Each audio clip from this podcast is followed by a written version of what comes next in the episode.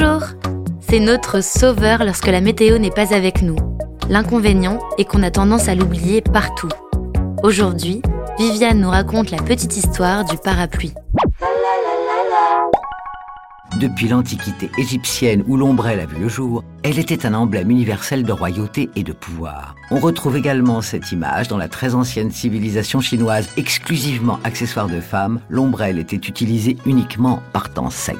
Il faudra attendre le premier siècle après Jésus-Christ pour voir apparaître le premier vrai parapluie en Chine où l'empereur Wang Wang le fabrique, un parapluie parasol démontable fixé sur un chariot lors d'une cérémonie religieuse.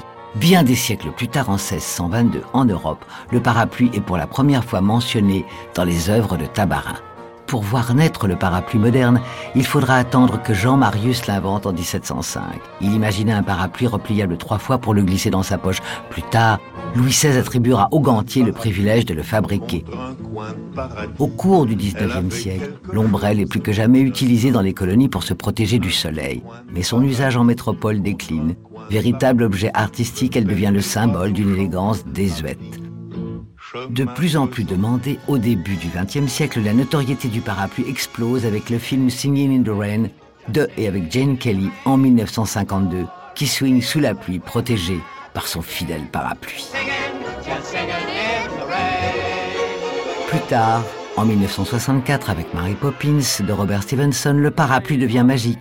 Et dans les parapluies de Cherbourg de Jacques Demy, on ne peut que tomber amoureux de la petite vendeuse de parapluies. C'est Catherine Deneuve.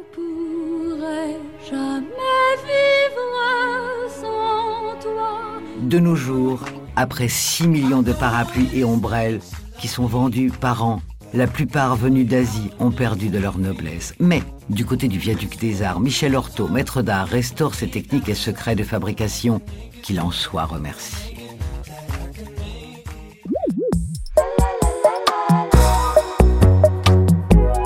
La Petite Histoire 2 est un podcast coproduit par TV Only et Initial Studio, adapté du magazine audiovisuel éponyme, produit par TV Only, Jean Monco et Séverin Delpont, imaginé et commenté par Viviane Blassel et écrit par Benjamin Doise sous la direction de Viviane Blassel. Production éditoriale, Sarah Koskiewicz et Louise Nguyen, assistée de Sidonie Cotier. Montage et musique, Johanna Lalonde avec les voix de Viviane Blassel et Louise Nguyen.